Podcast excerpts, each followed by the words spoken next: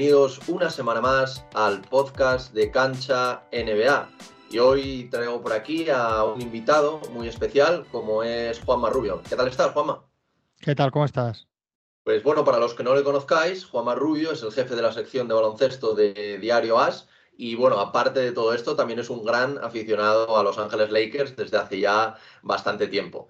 Y bueno, en el programa de hoy, eh, como he hablado con Juanma, pues vamos a tratar un poquito todo el tema del cierre del mercado, de, todo lo que ha pasado la pasada semana con, el último día. Y por supuesto, también vamos a hablar un poquito para finalizar de estos Lakers, cómo ven la situación complicada por la que atraviesan eh, actualmente. ¿Cómo, ¿Cómo, ves el programa, Juanma? ¿Te, te, parece, ¿Te parece que hay temas para hablar, yo creo, no? Me parece muy bien. Me evitaría personalmente la parte de los Lakers, pero hablarías, de, hablarías de los Lakers del anillo, mejor, ¿no? De cualquier otra de cualquiera de los 17 anillos hablaría. Pero entiendo que hay que hablar de ellos, sí. Un poquito, un poquito. Y bueno, como te digo, vamos a empezar eso, hablando un poquito por el cierre del mercado. Voy a ir comentando un poco los traspasos, también para que los, sepa la gente, algún, algún despistado que todavía no, no lo haya visto. Eh, uno de los grandes protagonistas, no sé si para bien o para mal, yo creo que para mal han sido los Blazers. Eh, parece que han iniciado una, una reconstrucción que quieren hacer rápida para el año que viene en torno a Lillard y por ejemplo se han desprendido de Norman Powell y Robert Covington, que los ha mandado a Clippers para traer a Eric Bledsoe, Justin Winslow, Keon Johnson y una segunda ronda que bueno, ahora, ahora te preguntaré por, por, este, por este traspaso. Luego también eh, se han metido en un traspaso a tres bandas en el que han llegado a Portland Joe Ingles, Elijah Hughes y una segunda ronda. Eh, han mandado a Nickel Alexander Walker, que les había llegado eh, vía, vía por otro traspaso. Eh, y bueno, por supuesto, el traspaso de CJ McCollum, que yo creo que es el que, el que más ha sonado, que, bueno, ellos eh, se han hecho con Josh Hart, eh, Nicolás Alexander Walker, que como he dicho, luego lo ha movido, Thomas Atoransky, Didier Usada, una primera ronda y dos segundas rondas, y han enviado a los Pelicans a CJ McCollum, Tony Snell y Larry Nance Jr. Así un poquito a grandes rasgos, ¿qué opinas tú de lo que están haciendo estos Portland Trailblazers? Que en un primer momento parecía como que querían hacer una reconstrucción completa, pero parece que quieren hacer una reconstrucción rápida eh, para, para ligar para el año que viene, para darle un, buen equipo. ¿Tú qué, opinas de este cierre de mercado? Sí, todos los equipos quieren hacer reconstrucciones rápidas, ¿no? nadie quiere estar, aunque ahora lo está haciendo Oklahoma, en su lo hizo Filadelfia, a priori nadie quiere estar mucho tiempo reconstruyendo. Eso es lo ideal, ¿no? Veremos.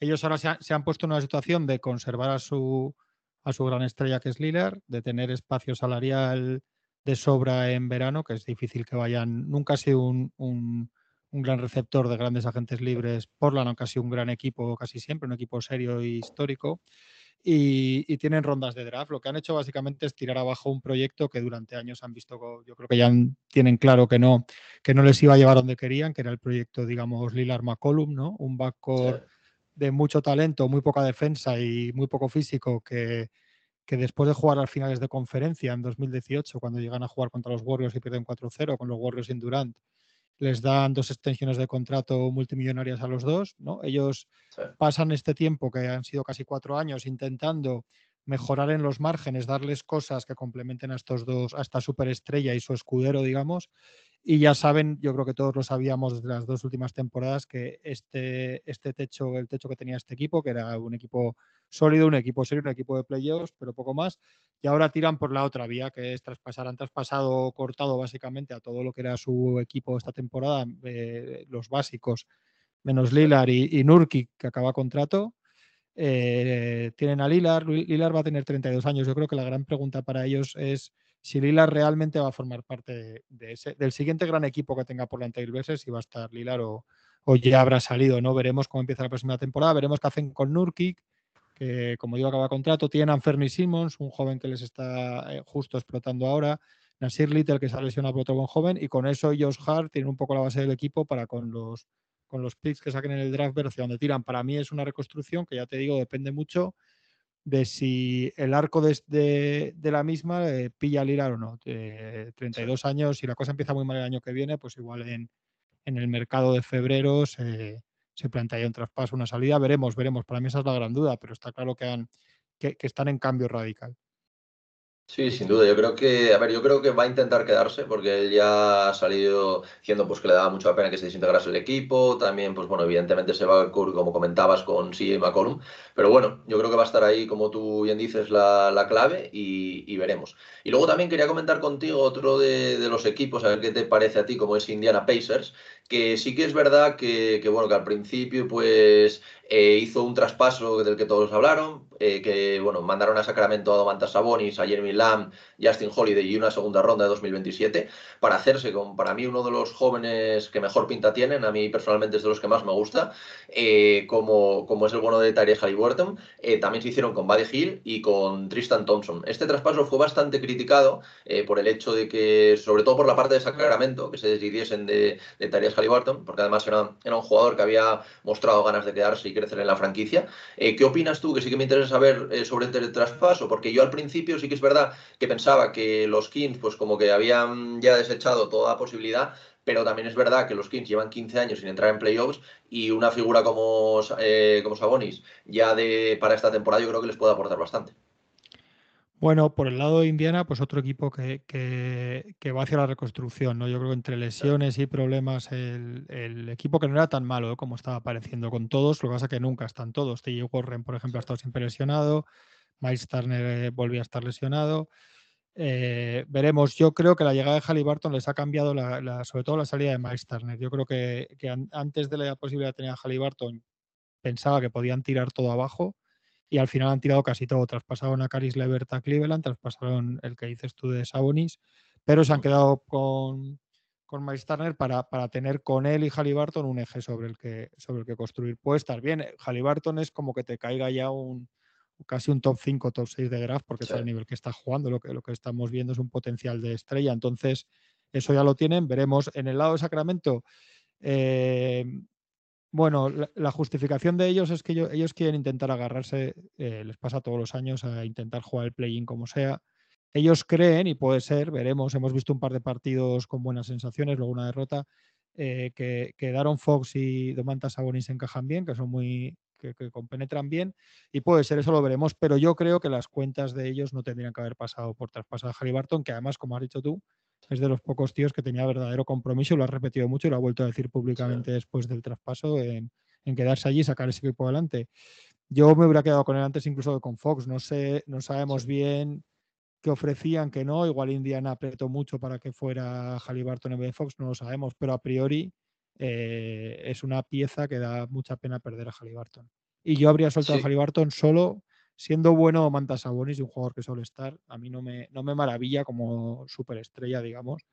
Y yo para soltar a Halliburton me habría metido en una operación más de traer a alguien incluso mejor todavía, esa es mi opinión. Sí, sin duda. Y luego también he visto que, bueno, se han movido, han mandado a Phoenix a Torrey Craig de vuelta y han traído también a otro joven como Jalen Smith, eh, que bueno, es un, es un joven que, bueno, que está dejando cosas, son sus primeros partidos.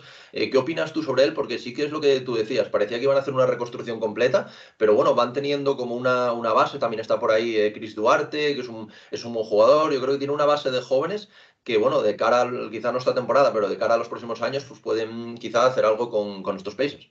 Sí, puede que no estén tan lejos.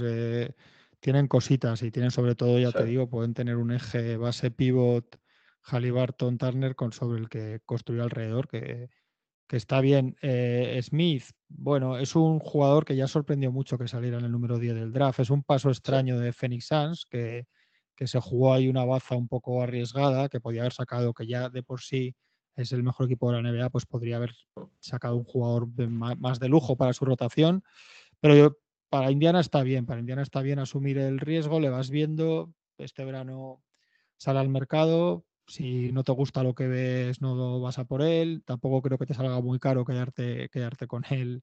Bueno, creo que va a tener un gran mercado por lo que estamos viendo. Y es verdad que de, estar en el, en el ostracismo absoluto, este año ha empezado a enseñar cosas. Cuando estuvo lesionado de Andre Ayton en Phoenix, ya entró un poco en la rotación y, y, hizo cosas. Y ahora, bueno, pues tiene, tiene su tirito, tiene sus cosas. Vamos a ver, vamos a ver si sale jugador de ahí. Y luego, bueno, aparte de esto, y antes de entrar, yo creo que a uno de los grandes traspasos de, los últimos años, como es entre Filadelfia y, estos Brooklyn Nets, sí que me gustaría comentar, porque me parece muy interesante, el traspaso que hubo a cuatro bandas, me parece que era entre Bucks, Clippers, Sacramento y Detroit, porque creo que hay varias cosas que se pueden comentar ahí. Eh, ya de mano, el tema de ser Chivaca, que ahora, ahora te preguntaré por ello, pero yo creo que para estos Bucks les viene muy bien, sobre todo para reforzar esa posición interior, porque parece que López, pues al menos de momento, no va a volver. Eh, luego, pues bueno, a los Clippers se movió Ronnie Hu y Semi Oyeleye. Sacramento se hace con un perfil como Dante DiVincenzo, que puede ser interesante. También Trey Lyles y Josh Jackson. Y sobre todo, el tema de Marvin Bagley, que no, bueno, no acababa de, vamos, de, dar todo lo que se espera para, para un pick 2 del, del draft. Y yo creo que ahora en Detroit eh, tiene una oportunidad también de crecer junto a Kate Cunningham, una franquicia que eso sí que, sí que están en reconstrucción absoluta. Entonces, sobre todo el tema de un poquito de estos backs con Serge Ibaka y el tema de Marvin Bagley en Detroit, ¿qué, pinta te dan? ¿Qué, es lo que piensas tú sobre estos movimientos? No, lo de Bagley es lo que dices y es un poco lo que decíamos hace un momento en Indiana con Smith. Eh, sí. Bagley es muy difícil pensar que va a ser una, gran estrella ya en la NBA. Es joven ¿eh? todavía, o sea, cosas más raras hemos visto, pero, pero sería muy rara, la verdad.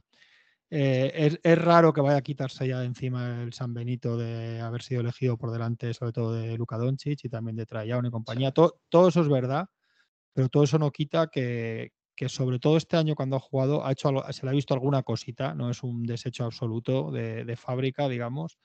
Eh, y que se va a un sitio donde no tiene ninguna presión ni ninguna responsabilidad especial de, sacar, de competir, digamos, de ganar partidos. En Sacramento no funcionaba a nivel de química ni de ambiente, estaba ya muy señalado, además, mucha presión. Entonces, vamos a verlo. Yo, si lo poquito que se le ve que tiene, él es un jugador eh, intenso en ataque, intenso de, ritmo de juego, de transición, de finalizador. Bueno, si, si encaja con cada Cunningham, pues bueno, los Pistons, lo que decíamos con Indiana, pero todavía más potencian eh, su plantilla con jugadores de, bajo riesgo o nulo riesgo y, así muchas veces como se va acertando poco a poco, como se va reconstruyendo. Eh, tienes que arriesgar con varios de estos para que te vayan saliendo, pero, pero veremos si es el caso de Bagley. Yo, yo espero, a mí nunca me gusta que chicos jóvenes se queden tan en el camino, entonces ojalá tengamos ahí, aunque ya digo que no va a ser un jugador del rango de los que fueron elegidos detrás de él y con eso va a vivir toda su vida, pero, pero ojalá, ojalá haga por lo menos una carrera sólida en la NBA. Y el caso de Ibaka es significativo. Ibaka, aquí hay varias cosas. Una, Ibaka está físicamente muy en la cuesta abajo de su carrera. Esto es así. Es verdad que los últimos partidos que, que entró en la rotación de Clippers antes del traspaso estuvo un poco mejor. Se le empezó a ver un poquito de chispa que no tenía desde que volvió de la, de la lesión de espalda. Y sobre todo, yo creo que es un traspaso importante porque demuestra que Milwaukee sabe que tiene un problema interior ahora mismo, ¿no? El, lo que decías tú de Brook López es, ha sido criminal para ellos porque Brook López es un jugador, yo creo que infravalorado en los últimos años en la NBA. Es un pivot eh, con mucho talento en ataque, con tiro, con juego al poste, pero que también defiende, intenso, inteligente, e intimidador. O sea, es un jugador que hacía muchas cosas. Hubo un momento al final de su etapa en los Nets, sobre todo, que quedó un poco como eh, reducidos la visión que teníamos de él a, jugador fino de ataque, pero poco esforzado, lo que fuera, y, sin embargo su carrera ha ido cambiando mucho, ¿no? Cogió el tiro de tres, cogió mucho más, mucho más ritmo en defensa y, era, era, un gran jugador ¿eh? para, para, para, el campeón. Y luego es que se marchó PJ Tucker también, que entonces la pareja, los dos, todo lo que aportaban ellos dos, se lo echan mucho de menos. Entonces Ibaka puede puede cubrir un poco ese rol entre medias, digamos, más PJ Tucker que, que Brook López por sus características, pero sobre todo tener un, defensor físico interior en pequeños tramos, tandas de minutos. Si puede, les va a venir muy bien porque es verdad que, que a Milwaukee se le ha hecho de repente un agujero ahí. Sí, sí, yo, creo que eso, que al final es un movimiento bastante infravalorado por lo que tú comentas, que Ibaka sí que es verdad pues que está como, como comentas en la cuesta abajo de su carrera, pero bueno, yo los últimos partidos en Clippers cuando entró en la rotación lo vi bastante bien, yo creo que también le, le vino bien el pasar por la G-League, que estuvo con el, con el equipo afiliado, yo creo que para coger un poco la, la forma y yo creo que aquí que puede, puede dar bastante. Y bueno, ahora si te parece vamos a pasar yo creo al, vamos, al traspaso del que todo el mundo habla, que sí que me, me interesa saber un poco poco tu opinión, eh, porque bueno, yo no sé lo que opinarás tú, pero creo que al final pues las dos franquicias salen ganando. Sí que es verdad que eh, pues Filadelfia dio bastante para hacerse con los servicios de James Harden, eh, que bueno, el año que viene también es su último año, pero él parece que ha dicho que, que, va, que va a seguir allí. Y, bueno, a mí lo que me, encanta es poder ver de nuevo a Ben Simmons jugando, que yo creo que, es un auténtico jugadorazo, aunque bueno, como todos sabemos, pues lleva ya, lleva ya más de media temporada fuera, tenemos la idea suya de los playoffs de aquel tiro que, que falló, pero yo creo que también los, Nets se refuerzan muy bien, porque también no, olvidemos que mandaron a Seth Curry, que es un, uno de los mejores tiradores ahora mismo de, la NBA. También a Andre Drummond, que aunque la gente no hable muy bien de él, pues a nivel de Nets les va a venir bien, sobre todo a nivel de rebote eh, ofensivo, que he estado mirando y creo que ahora mismo eran como el 20 dentro de la NBA o el 18 o algo así y yo creo que les va a venir bien. Entonces tú así, a, bueno, y aparte las dos primeras rondas, evidentemente. A grandes rasgos, eh, ¿cómo, viste este traspaso? Eh, ¿Piensas que, que Filadelfia dio demasiado? Porque bueno, para mí yo creo que Filadelfia puede estar contento por el hecho por lo menos de mantener a las dos estrellas jóvenes como son Zaibul y, y Maxey, que yo creo que una de ellas pensaba que, se iba a ir en el traspaso.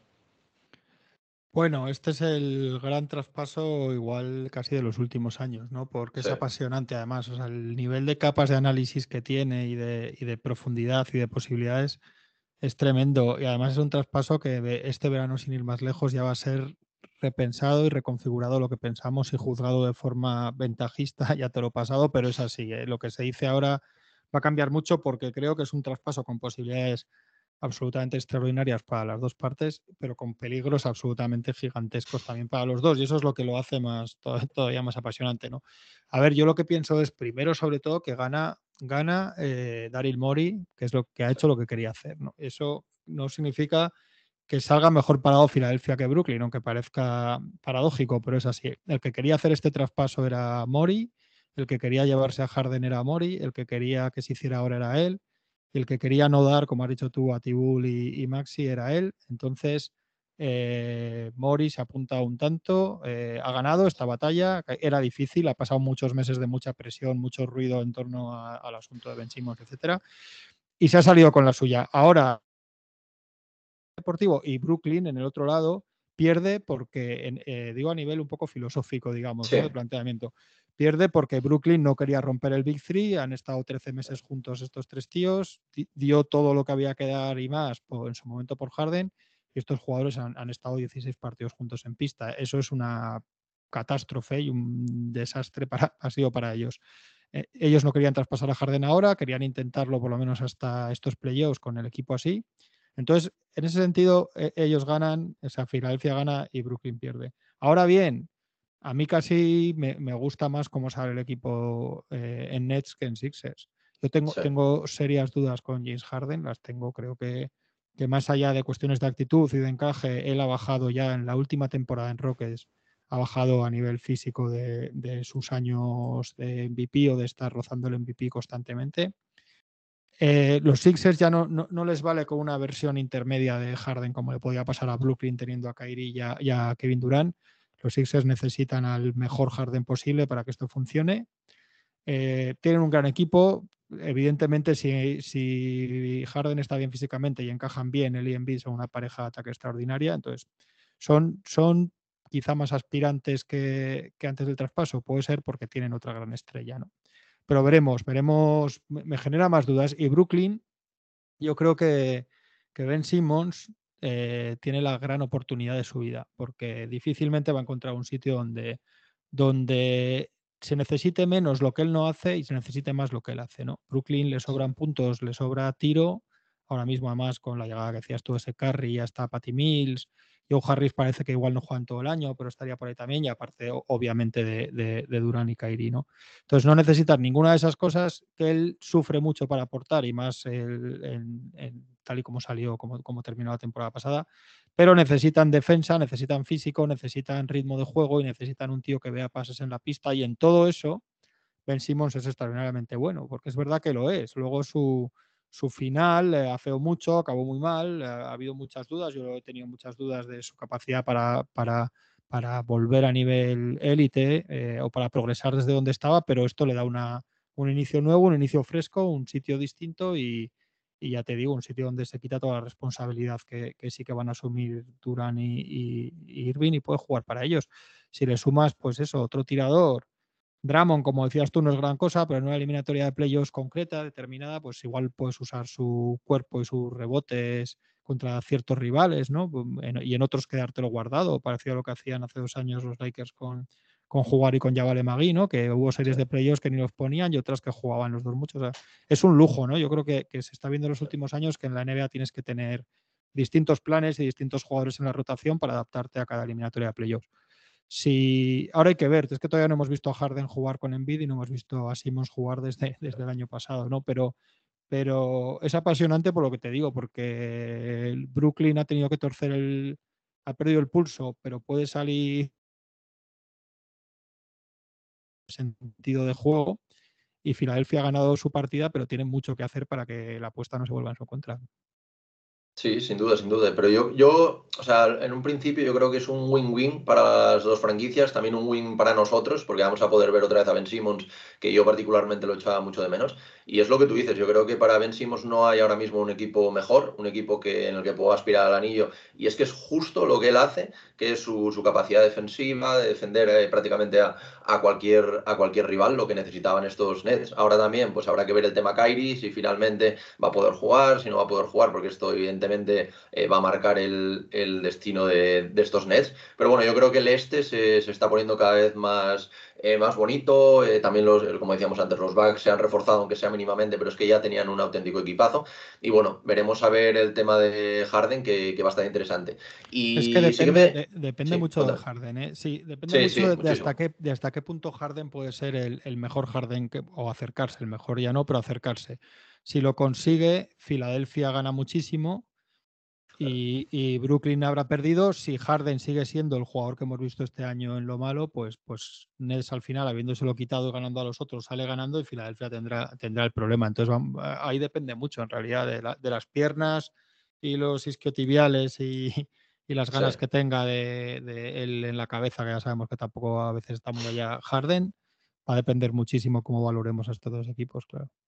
Sí, de hecho se hablaba también que, bueno, he leído también en, periodistas americanos que decían que no sabían muy bien cómo se iba a llevar un poquito con Doc Rivers, que eran como un entrenador y un jugador que quizás no, no casaban del, del, todo y más, más que nada a nivel, yo creo, de mental también de Harden, porque también ha salido, creo, Doc Rivers diciendo ya que como que a lo mejor que James tiene que tirar menos, entonces veremos un poquito cómo, cómo es este fit, porque yo creo que va, va a ser clave, vamos, en Filadelfia seguro.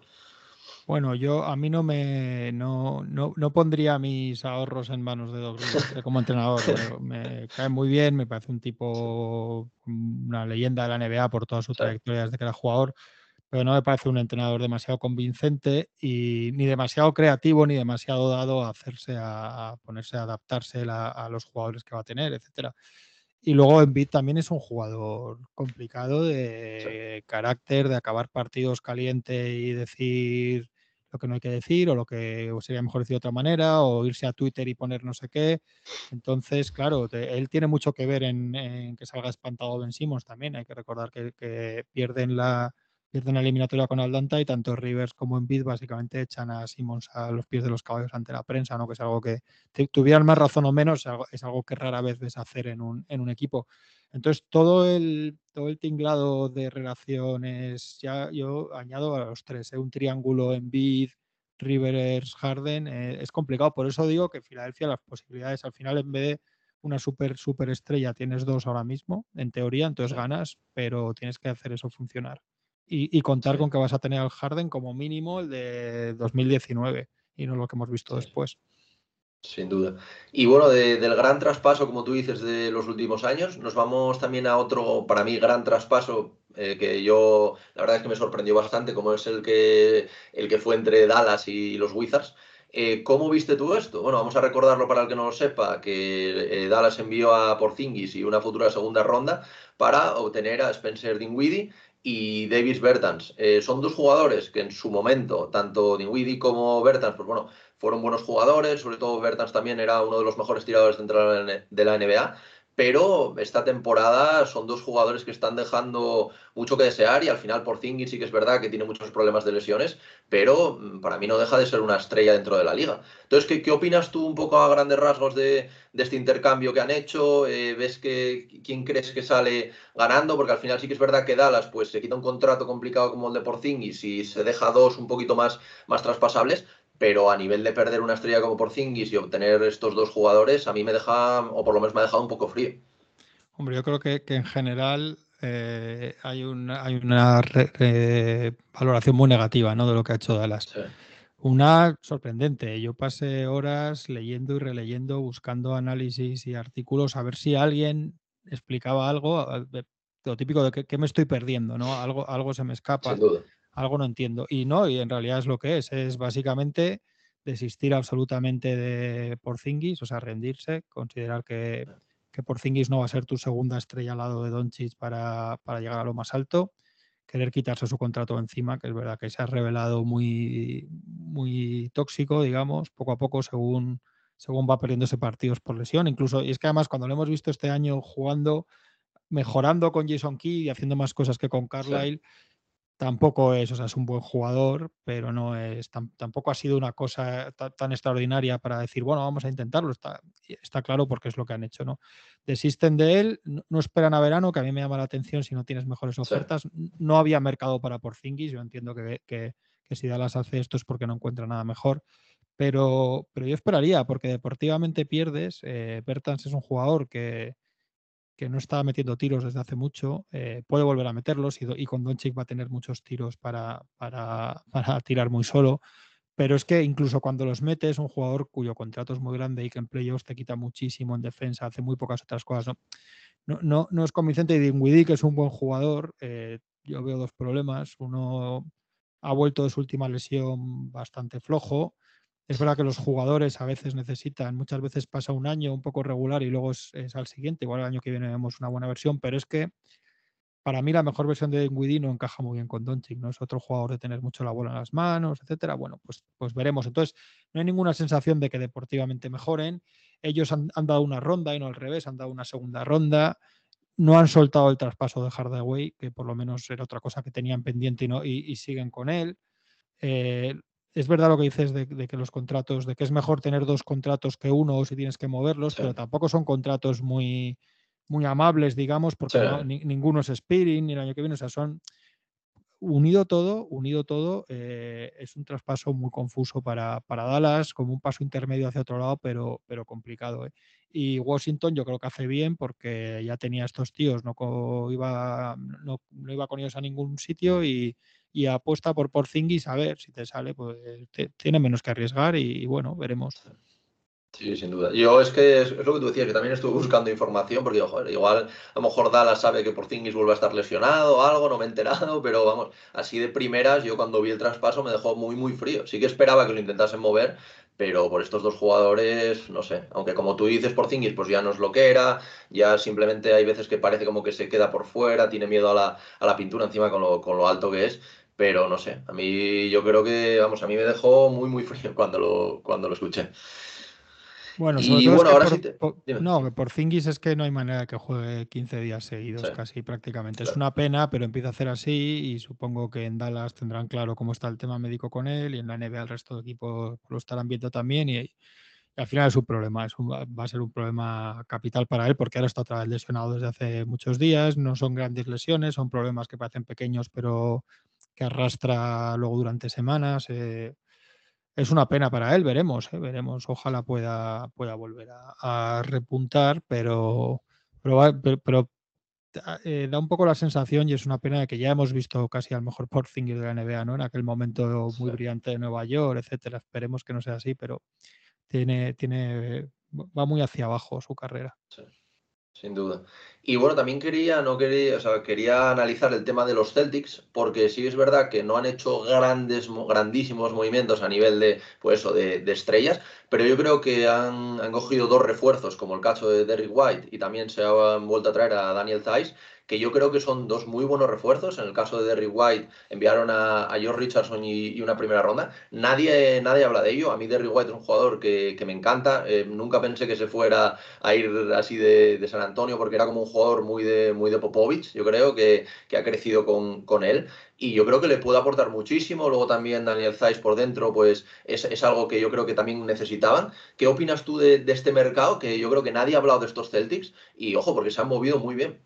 Ah, muy bien, en otro perfil, claro, mucho más bajo que, lo que hablábamos de Harden, eh, Simmons, Porzingis y demás. pero muy bien, sobre todo porque además de que Rick White es un buen jugador, es que es, un jugador que ellos necesitan, ¿no? Es una, es una necesidad muy clara que ellos han tenido durante años al lado de los dos Jays, ¿no? De Jalen Brown y de, y de Jason Tatum. Eh, necesitaban un, un, guard de este tipo que, que pueda votar, que no es, no es, exactamente un base muy puro, pero es un jugador que hace muchas cosas que ellos no tienen, ¿no? Que Ilvana, que cose cosas en el, en el juego de ataque entre, entre Brown y Tatum. Y en defensa es un jugador que es pequeño, pero es intenso, es listo y, y yo creo que se adapta bien a lo que hace Udoka, a, a la defensa de cambios constantes. Es un jugador que le hemos visto quedarse con, con interiores y aguantar la posición. O sea, aunque es pequeño, yo creo que, que les va muy bien también. Entonces, sí.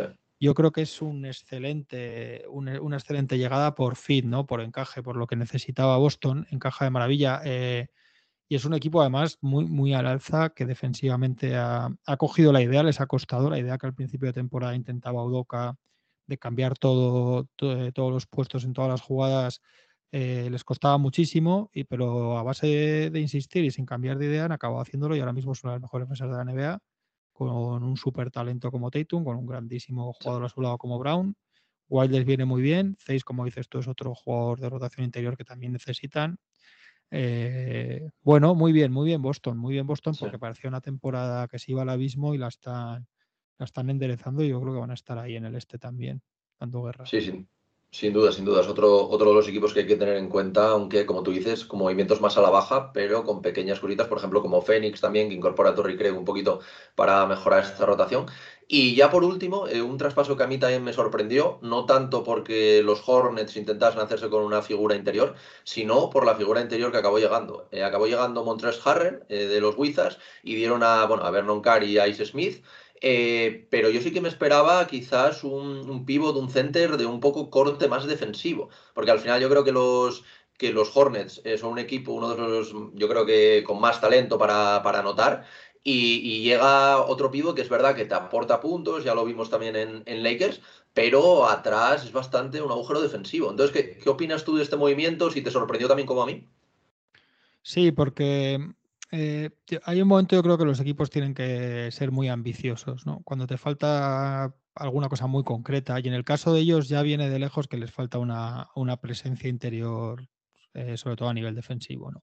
Entonces yo pensaba, yo creía que era uno de los equipos que iba a estar muy caliente con, con Miles Turner y es probable que cuando Indiana mm, deja caer que con la llegada de Halliburton ya no traspasan a Miles Turner se quedan un poco a, a verlas venir. Entonces, no sé, Jarrell es un jugador que a mí me parece de mentira en el sentido de que no, no defiende su producción que existe, llega como llega, muchas noches no te ayuda eso demasiado. Es un jugador útil en temporada regular, muy poco útil en playoffs y lo, se vio en los Clippers también, incluso antes que en los Lakers.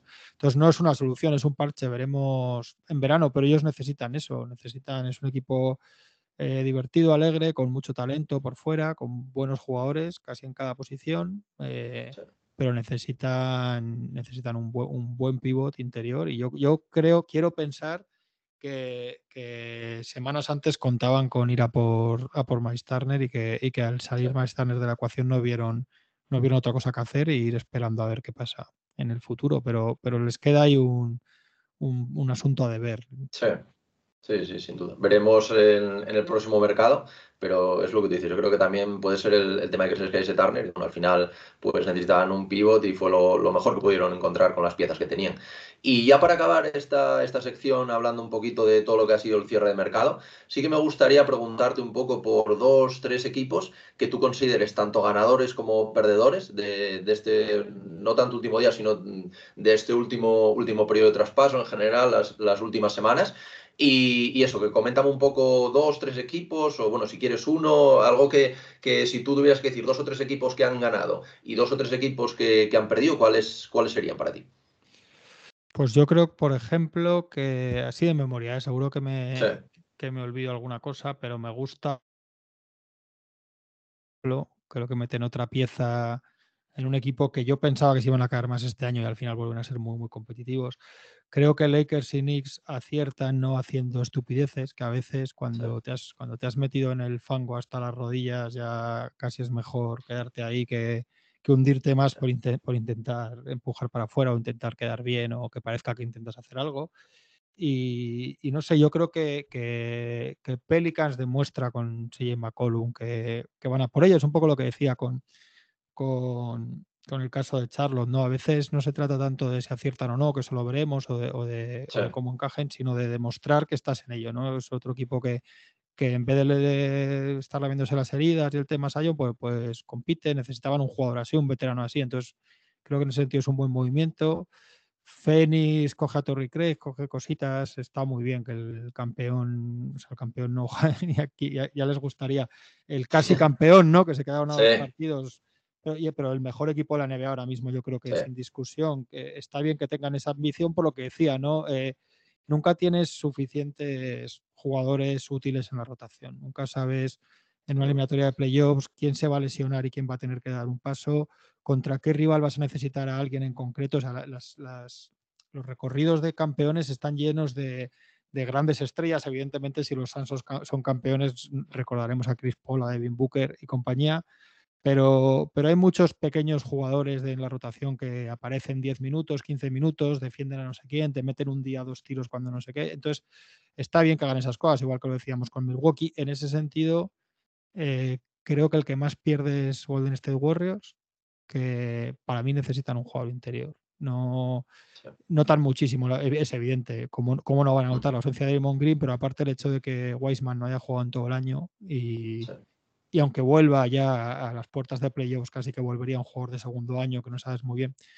Yo creo que, es otro equipo que vamos a ver los buyouts, ¿eh? vamos a ver porque hay por ahí algunos nombres que veremos los con Draghi, Tristan Thompson, incluso un Gary Harris que sería un lujo para muchos. Entonces, pero un poco así, seguro que me dejó, ¿eh? pero intentaba pensar, no, Sí, es que yo creo que los Wolves también es, sensación un poco como de, como de inmovilismo, ¿no? Yo creo que están en el año clave, acaba de volver Clay Thompson a buen nivel, Green pues se, recuperará y a lo mejor utilizar estas piezas jóvenes, a lo mejor a Moody más Wiseman para hacerse con un interior un poco, pero claro, mm, bueno, no, no digo que vayan a llegar a los finales, pero, imagínate enfrentándose contra Embiid, Embiid les puede hacer un destrozo por, por dentro. Entonces, pues bueno, veremos, pero bueno, eh, coincido bastante, luego también yo creo que ganadores tanto Filadelfia como Nets los podríamos situar ahí, aunque bueno, veremos, veremos lo que comentábamos antes, el tema, el tema James Harden, también como, como Simmons vuelve, que también parece que sigue todavía con, con el tema psicológico y que va a tardar un poquito en, debutar.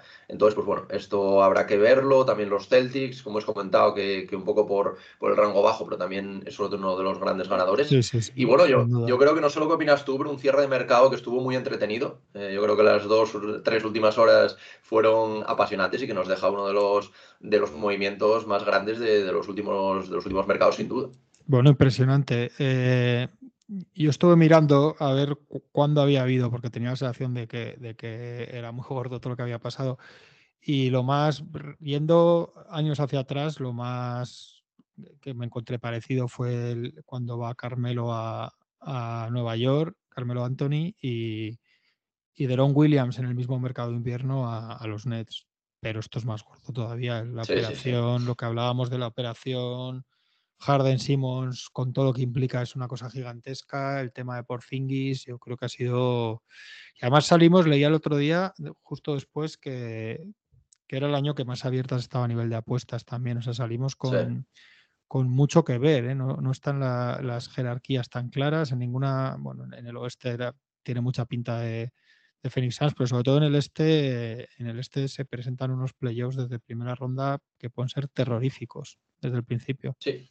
No, y más que nada que a principio de temporada yo creo que casi el 100% de la gente abogaba por una final Lakers-Nets y mira ahora dónde están tanto los Lakers como los Nets, que bueno, tendrán que mejorar de aquí a, a final de temporada, sobre todo si por lo menos quieren entrar en play-in, pero bueno, veremos.